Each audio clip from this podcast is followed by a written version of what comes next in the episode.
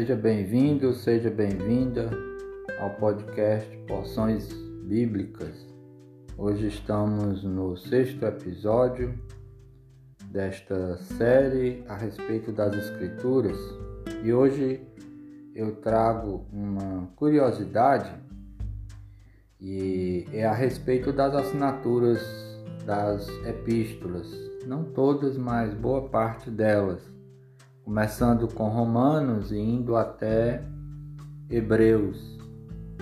A gente vê no capítulo 16 de Romanos que a carta foi escrita em Corinto e enviada por Febe, que servia na igreja de Sencreia.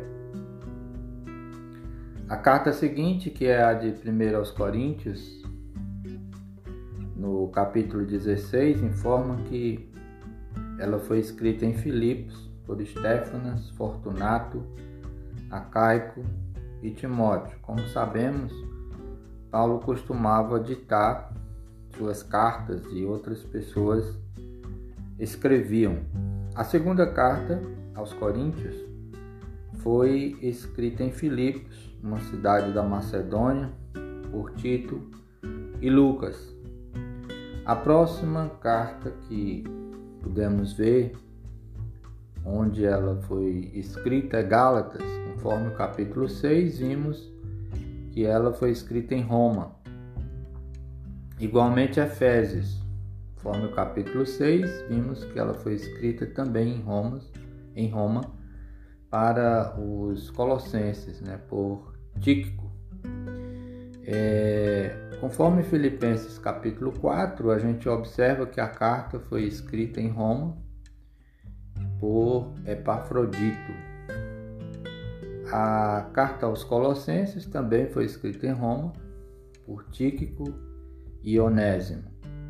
A primeira carta aos Tessalonicenses, conforme o capítulo 5, foi escrita em Atenas.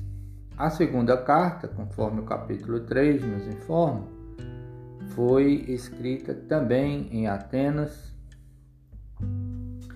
já a primeira carta a Timóteo foi escrita em Laodiceia, principal cidade da Frígia Pacatiana. A segunda carta a Timóteo foi escrita em Roma e foi levada é, foi é, escrita, né? Foi levada a Timóteo.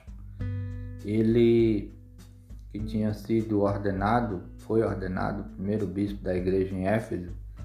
E é interessante porque esta segunda carta ela foi escrita quando Paulo foi levado diante de Nero pela segunda vez, lá em Roma. A carta a Tito foi escrita em Nicópolis, da Macedônia.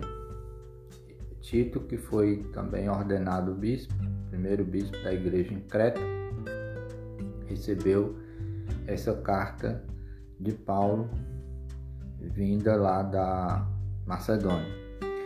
A carta a Filemon foi escrita em Roma e ela foi dirigida a Filemon em favor de Onésimo, que era um escravo de Filemon.